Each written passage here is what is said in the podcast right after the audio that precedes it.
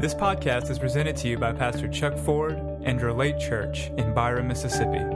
For more information, please visit relatechurch.com. You know, I, I had the same impression that, that Pastor Jared was talking about, and and uh, something that I, I think we always need to remind ourselves that Jesus is coming. He is alive, and He is coming again. In, in 1 Corinthians, the 15th chapter, Paul said this in verse 3.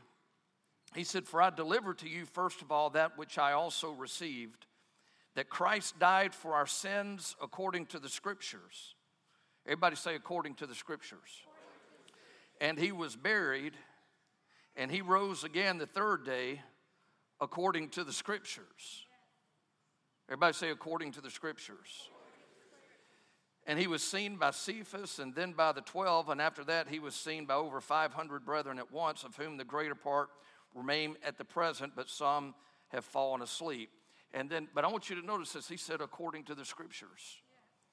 And I was thinking about this. I, I, I forgot what we were singing about this morning, but on, on the way here, I was just thinking about this that uh, all the promises of God, all the prophecies about the Messiah, those who predicted his first coming and those that predicted his second coming.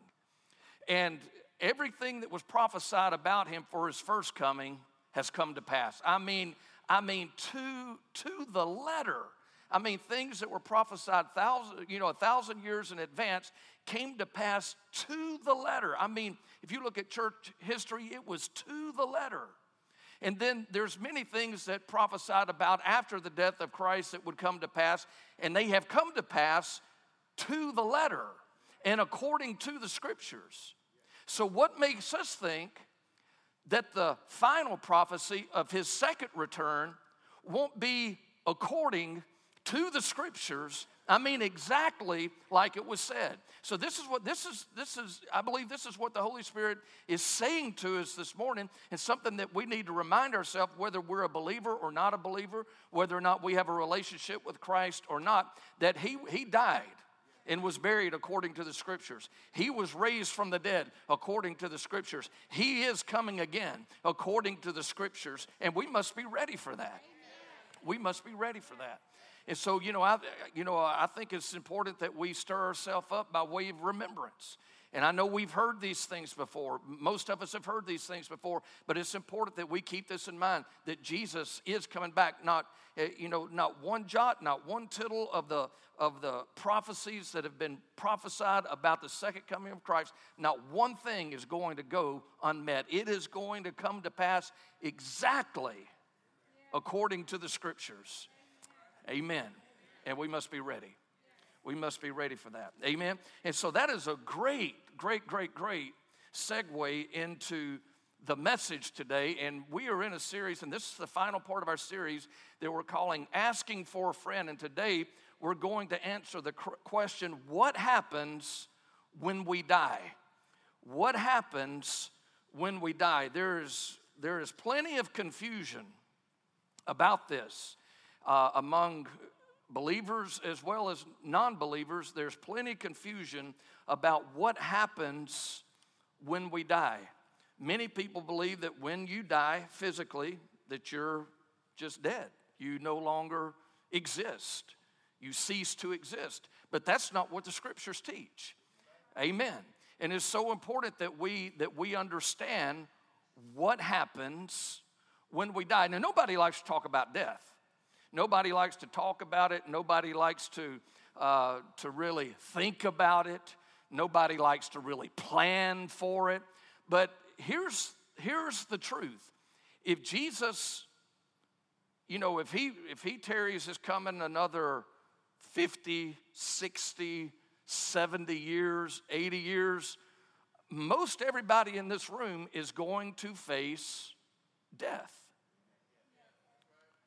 And the reason that we don't like to think about it, and the reason that we don't like to talk about it, and the reason that we don't even like to plan for it is because, from our perspective, death is an enemy. As a matter of fact, from a human earthly perspective, it's the last enemy that will be put underfoot. But from God's perspective, death is not really an enemy. As a matter of fact, the, the word says this in Proverb in Psalm 116, 15. It says, Precious in the sight of the Lord is the death of one of his saints. Precious in the sight of the Lord is the death of one of his saints. And the reason why death for a saint is precious in the sight of the Lord is because while death causes us to be absent from the earth, it facilitates our being present with the Lord. Let me say that again. While death, it, it causes us to be absent from the earth, it facilitates us being present with the Lord. And so, from our standpoint, death is an enemy, but from God's standpoint, death is simply a transition. Death is, is really a graduation for the believer. Death is a graduation, death is a promotion. You cease to be here, but you don't cease to be. You cease to be here, but you don't cease to be. It facilitates our being present with the Lord. So, you know, the Word of God doesn't talk about soul sleep when, you know, when, when when you die physically, you're not dead like an animal. Are you listening to me? You don't cease to exist. You don't turn into something else. You're not reincarnated. You don't, you don't even turn into an angel. That would be a demotion. So, what does the Word of God say? What does the Word of God say? What, what happens when we die. In 2 Corinthians 4.16, see, we got to understand, we, we have to understand that, uh, that you and I, we're not just physical beings. Did you know that? As a matter of fact, you are not a physical being at all. You have been created in the image and the likeness of God, and God is a spirit being. And if you and I have been created in the image and the likeness of God, that means that you and I are spirit beings, and we just so happen to live in a physical body. But a spirit being can exist without a physical body. And because you're a spirit, spirits never die. So when we talk about death, we're just talking about this physical part. We're talking about this physical body that eventually, one day, some way, somehow, is going to wear out. If Jesus, if, if, he, if he waits around for a while to come, this, this body's going to wear out, right? And it's going to die. It's going to stop functioning, but that doesn't mean that we stop functioning. So in uh, 2 Corinthians 4.16, we, you know, we have to understand that there's both a physical part of us and a spiritual part. But in 2 Corinthians 4.16, Paul said, even though our outward man is perishing, the inward man is being renewed day by day. There is an inward man and there is an outward man. The, the outward man is very obvious, very easy to identify. It's this flesh. It's the thing that you look at in the mirror every morning. You comb its hair. You, you, you moan about its size or, right? You, you, feel, you, you feel its aches, right? It, you, it, gets, it gets tired on you. That's the outward man. But there is an inward man that doesn't tire. There is an inward man that's being renewed day by day. There is an inward man that will last and live forever and ever and ever and ever and ever. For how long? Forever. How long is that? Forever. When will that end? Never. You see, our, our life on earth, if you were to if you were to draw an eternity line, I mean, as far as the east is from the west, your life on that line would be a dot that you could barely see. says it like this in James What is your life? It's a vapor. It appears for a little time and then it just goes away. So, on an eternal timeline, I mean, you're here and then you're not here. You're here and then you're gone. Even if you were to live 100 years on this earth, in uh, the scope of all eternity, it'd be just like that. You know, the, the word says that a day is like a thousand years with the Lord, and a thousand years like a day. So, there's an inward man and there's an outward man, and the inward man is the real you. The inward man is the real you. Notice how Paul talks about this in Philippians chapter 1, uh, verse 21. He says this For to me to live is Christ, and to die is gain. But if, now get this, but if I live on in the flesh. In other words, if I live on in this body, this will mean fruit for my, my labor. Now, notice Paul said, he didn't say if, he said, if, if I live. He, he made a distinction, he made a differentiation between him and this body that he lives in. Why? Because the body that you live in is not the real you. The body that you live, I mean, it's, it's actually the place you live. It's called a house, it's called a tent. It's not the real you. The real you is that man on the inside, that invisible man. Paul, Peter refers to him as the hidden man of the heart. He's got eyes. He can see. You say, What are you talking about? Yeah, the, Paul prayed that the eyes of our understanding would be flooded with light. He's talking about the eyes of your spirit. Jesus said, If anyone has ears to hear, he wasn't talking about those flaps on the side of your head. He was talking to those spiritual ears. You have spiritual senses. That's why you perceive things. That's, that's not, doesn't even have anything to do with this natural world. You, you, you perceive things. You can perceive when something is right. You can perceive when something is wrong, and it has nothing to do with your physical surroundings. Why? Because you're a spiritual being and you have spiritual senses. Taste and see that the Lord is good. He's not talking about you sitting down at a table with a plate and fork. You have spiritual senses. So the, the, the inward man is the real you. In Second Corinthians chapter 5, verse 1 and then 6 through 8, it says, For we know that when this earthly tent we live in is taken down, that is, when we die and leave this earthly body, we will have a house in heaven, an eternal body made for us by God Himself and not by human hands. Verse 6. So we are always confident, even though we know that as long as we live in these bodies, we are not at home with the Lord, for we live by believing and not by seeing. Yes, we are fully confident and would rather be away from these earthly bodies, for then we will be at home with the Lord. The Bible makes it abundantly clear that when a believer dies, his spirit goes immediately to be with the Lord. Immediately. No lag time, no floating around, no waiting. I mean, to be absent from the body is to be present with the Lord for a believer. For a believer. To be absent from this body is to be present with the Lord. I mean, you go right into the manifest presence of Almighty God in all of its fullness. That's why, it, you know, it's hard for me to feel sorry for someone who goes to be with the Lord.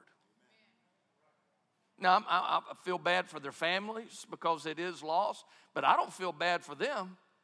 Not one bit. Why? they reached the destination that you all, all of us are hoping for, that all of us are looking forward to. They got there sooner, where there's no more pain and there's no more sorrow and there's no more tears and right there's no more you know there's no more worry and anxiety and aches and pains and and all that i mean they're with the lord and so i just can't it's hard for me to feel sorry for them. Why? To be absent from the body is to be present with the Lord. What happens when we die? Well, it depends on what you do now. If you're a believer, and I don't, and I don't mean Christian, you can check Christian on your job application, that doesn't mean anything. I mean, have you been born again? Have you been born again? So if you've been born again, if you're a child of God, we were singing about being a child of God. You said, Pastor Chuck, everybody's a child of God. No, no, no, no. Everybody, everybody's the creation of God. But not everyone is a child of God. Jesus looked at some people and said, You're of your father, the devil. Why? Because there's two families in the earth. You and I both were born into the wrong one. We were born into the wrong one. You got to get out of the wrong one, get into the right one. How do you do that? You got to get you got to get born again, the second time. You say, well, how do you do that? Do you enter back into your mother's womb? No, that's what Nicodemus said.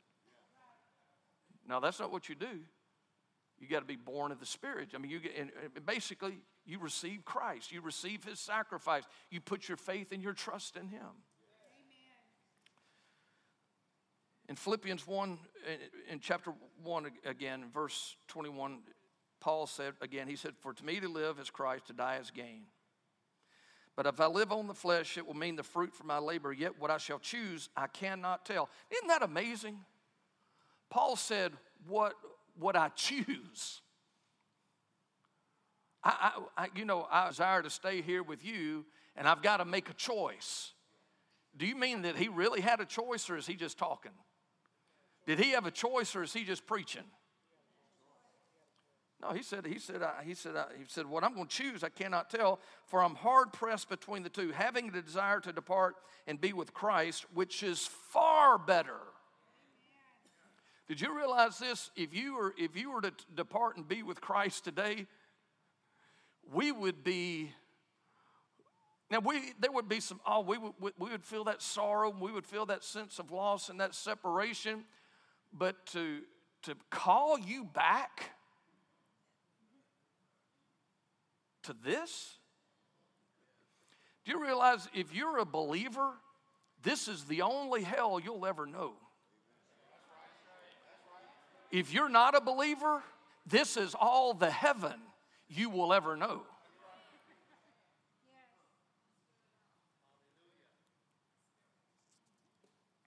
He said, I got a desire to part and be with Christ, which is far better. better.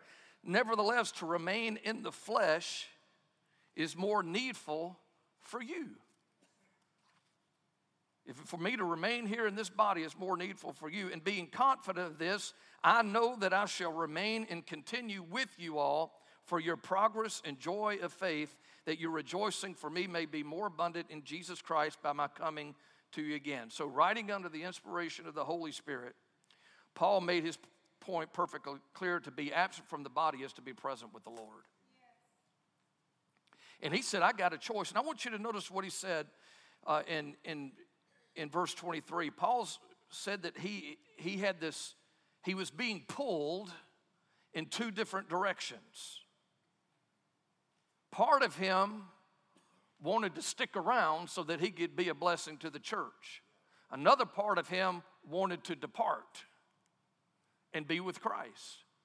Man, I don't know. I don't know about you. Sometimes I feel I, I feel that pull. I think we all do, man. But usually, you know, usually it's not we, we don't want to die, we just want Jesus to come. right? We, we just want Jesus. Jesus, hurry up.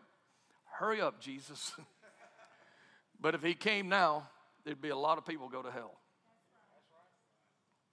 Which is why he hadn't come. We have a job to do, right? You and I have a, have a job to do. So, uh,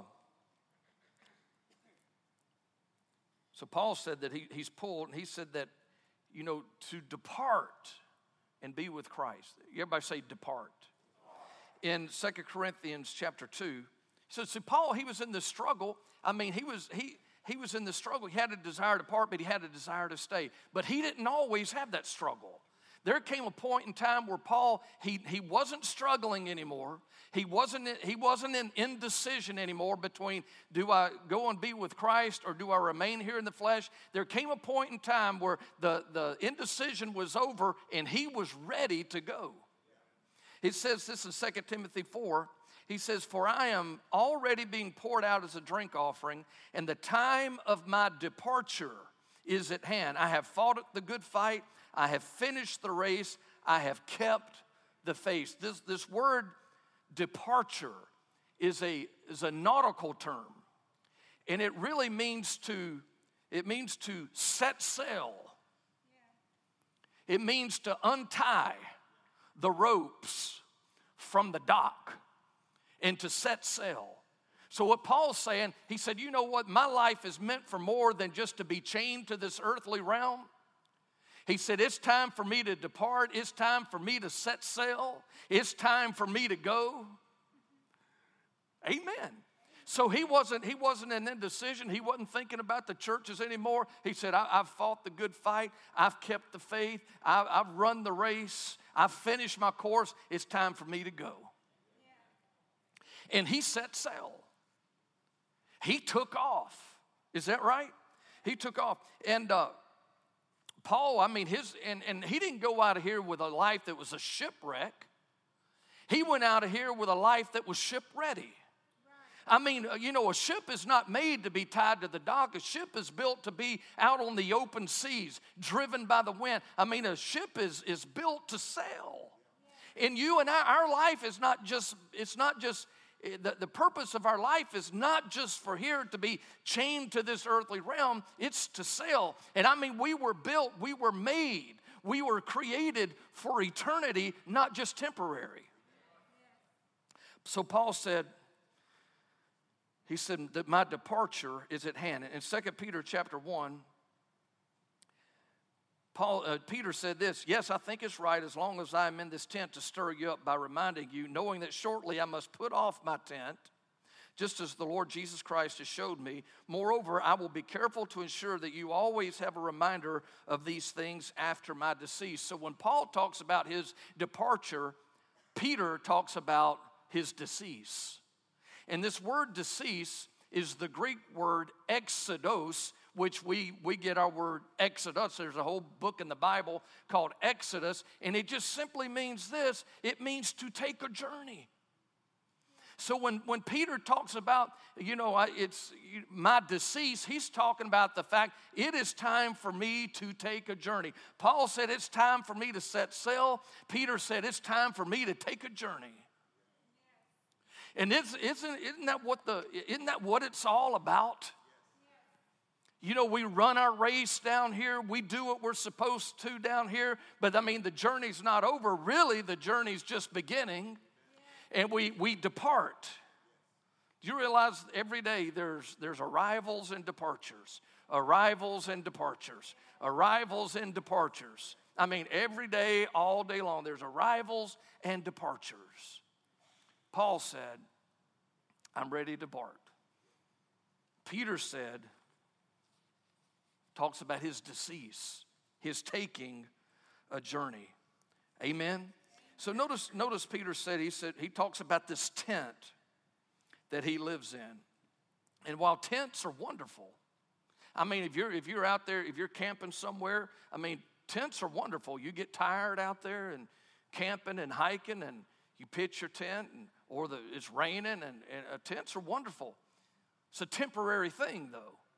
At some point, you're going to want something that's got a little bit more stability to it. You're going to want something that's got a little more permanency to it, right? And the word says that we've got a house not made with human hands, reserved for us in heaven. I mean, you know, this, this, body that you live in, now you're going to, you know, at, at some point you're going to have this body again. Even if you were to die and depart, be with Christ, you're going to have this body again. It's just going to be glorified. See, what's that mean? It's going to be zapped. It's going to be, it's going to be zapped. I mean, it's just going to be a glorified body. But a tent's wonderful for, for a short time, but it, it eventually you got to put this thing off. Why? Because there's something more permanent available to you. So when, when a Christian leaves his tent, where does he go? When a believer leaves his tent, where does he go? He goes right into the presence of God. There's probably been no one who gives us a greater picture of what death looks like to a, a spiritually mature believer than John Quincy Adams. It was told that when he was uh, in his hometown of Boston, he was about 80 years old and he was, he was walking down the, the street of, his, of Boston, had a cane in his hand and 80 years old and just, just a little bit, just old and a little crepit. And someone, a friend came up behind him, slapped him on the back. How's John Quincy Adams doing today? And the old man turned around and looked at him. He goes, Well, fine, sir, fine. He said, But this body, this tent, it's about ready to be put off. The thatch is all gone off the roof. The windows are so dim you can't hardly you can't hardly see out of them. The underpinnings are, you know, coming coming loose. He said, but as far as John Quincy Adams, he's doing fine, just fine. You see, he understood that that 80 year old body was not the real him. He understood that there was a there John Quincy Adams was the man on the inside, an eternal man. Is that right? In uh, John chapter 14, Jesus said, In my Father's house are many mansions. This is what Jesus said. He said, If it weren't so, I wouldn't tell you that. You know, I, am not making it up. In my Father's house, there are many mansions. I go to prepare a place for you. And if I go and prepare a place for you, I will come again and receive you to myself, that where I am, there you may be also. Know, God never sees his children die, he simply sees them coming home. And so, you know, I want, I want to pray. And this is what I'm going to say. I'll just ask everyone to stand. And I want to pray because, and I want to pray about two things this morning. First of all, there's some of you in here you've you've lost a loved one and it's just been a painful thing, and the sorrow has been, it's just been too much for you. It's been so painful and so hurtful. And I want to pray for you that the, Lord would just open your eyes and that, you'll, that you can see that where your loved one is, they're born again, where your loved one is, that where he is, where she is, that they're, they're doing awesome. And we would never, if we could see them there, we would never call them back. So I want to pray for the comfort of the Holy Spirit. And then I want to pray for anyone in here, you're just not, hey, you just don't know if you're ready. Because here's the thing spirits never die. And for a believer, when you when this physical body dies, you go to be with Christ. I'll tell you about the other in just a second. But if you're in here, every eye uh, closed. You're here, you say, Pastor Chuck, I'm just, I, I'm struggling. I had someone close to me die, and I'm just struggling with it. I'm just having a hard time with it, and I just need some comfort. Just lift your hand right now so I can see your hand. We want to pray for you. Okay, good. All right. We want to pray for you. Father, in the name of Jesus, I lift these up to you. And I thank you for your supernatural help right now. I thank you for your supernatural comfort right now. Lord, that you would minister to these, that you would help these in Jesus' name. Lord, that you would help them to see that where their loved one is, they don't want to be back here. I thank you for it in the name of Jesus. I want everybody to look up at me real quick. Before we leave, I want to make sure everyone in here is right with God. And what I mean, I, let me say it like this I want to make sure everyone in here is ready. Everybody in here at some point is going to die, unless Jesus just comes back real soon. But even then, you need to be ready. And so I want to make sure everyone is ready. And the only way that you can get ready, the only way that you can be ready, you see, it's not by your good works. I know people say, Well, I'm, I'm trying my best. It's not about trying your best. Well, I promise I'll start coming to church. That's awesome, but it's not just about coming to church. Well, Pastor Chuck, I know, I believe that I'm ready. I believe in God. So do the demons. But just because you believe in God and just because you're promising to try harder and just because you're going to do your best doesn't mean that you're ready.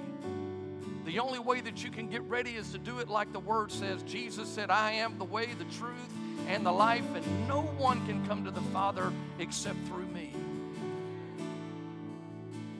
Jesus said, You must be born again. That's not about turning over a new leaf. That's not about you straightening yourself up. That's about you coming to the foot of the cross. That's about you coming to Jesus. He said, I stand at the door and knock. If anyone will hear my voice and open the door, I will come in and I'll have I'll sup with them. That's where we get our word supper. He said, I'm going to start a relationship with you. I'm going to be your best friend. I'm going to save you from your sins. I'm going to forgive you. I'm going to give you new life. Amen. So I want to make sure everyone is ready. So I want to pray for you. So I just want everybody to bow your head and close your eyes right now. If you're in here, you say, Pastor Chuck, I don't know. I, I don't know that I've been born again.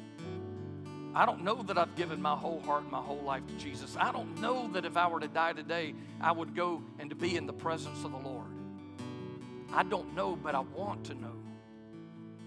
So this is what I'm going to do. I'm going to just count to three and clap my hands. When I do, just lift your hands so we can pray for you. Here we go. One, two, three, right now. Thank you. Thank you. I see your hand. Looking across the room. Anyone else? You say, I, I want to give my whole heart, my whole life to Jesus. Thank you. Thank you. Amen. Now this this is what I want to do. I want everybody to look up at me. This, I want everybody to look at, and this is this is going. You, you got to be bold here. You got to be courageous here you lifted your hand, or you should have lifted your hand, this is what I'm going to ask you to do. I'm going to ask you to step out of your seat and come meet me right down here in the front. I'm going to come down here right now. I want you to come down right now with me. Come on, y'all give them a hand.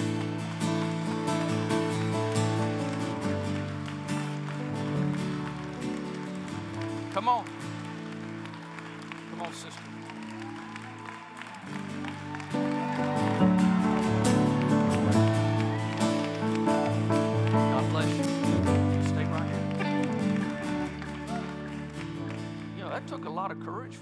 But you know what? I believe the Lord's going to do such an awesome work in your life and in your heart.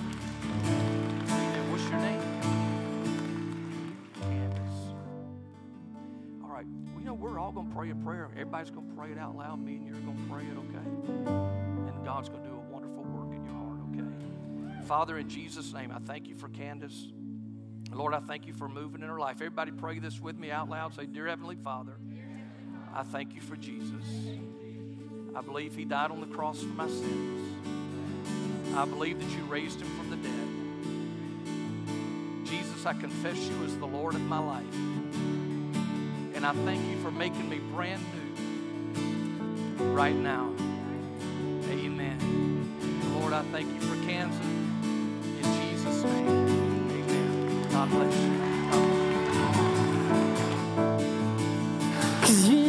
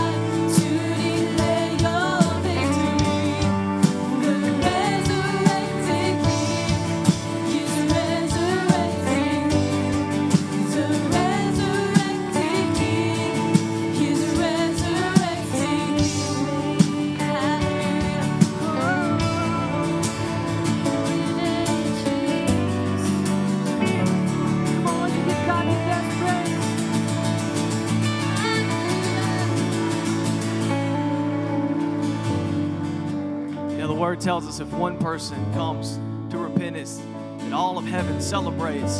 I think we ought to shout this morning, celebrate today. So good.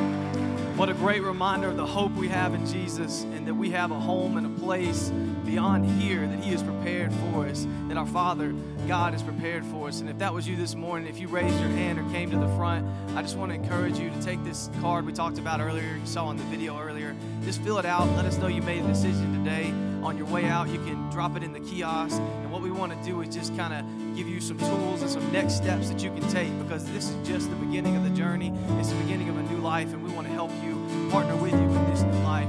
Also, if you're a guest with us, don't forget to take that card to the starting point table. They have a gift there waiting for you. Um, also, uh, after this service, it's 1045 service. We have starting point today. If you've never been there, uh, that's our membership class. That's how you get plugged into the dream team, learn the mission and vision of Relate Church. We'd love to see you in there if you hadn't been through that. And uh, don't forget tonight, students, it's SOAR night. Or, I'm sorry, Wednesday night, not tonight. It's SOAR night. you can't forget something I didn't tell you, can you? But it's Wednesday night at 6:30 for 5th through 12th grade. We'd love to see you all out there. Y'all go out, have a great week, a blessed Sunday. We'll see you next Sunday.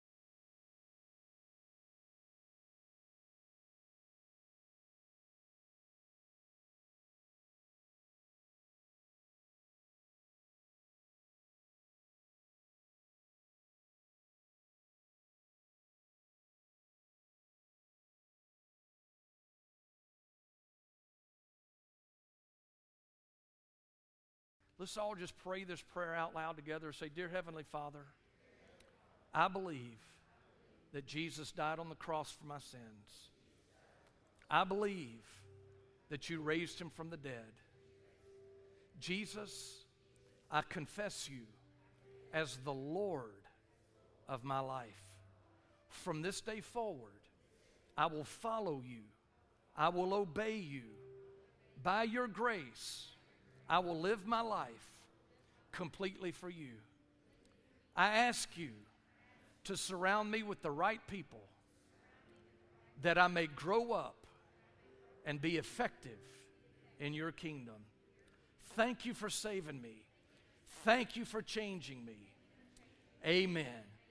In the church, we ought to take the roof off this place. Let's give these a big hand clap.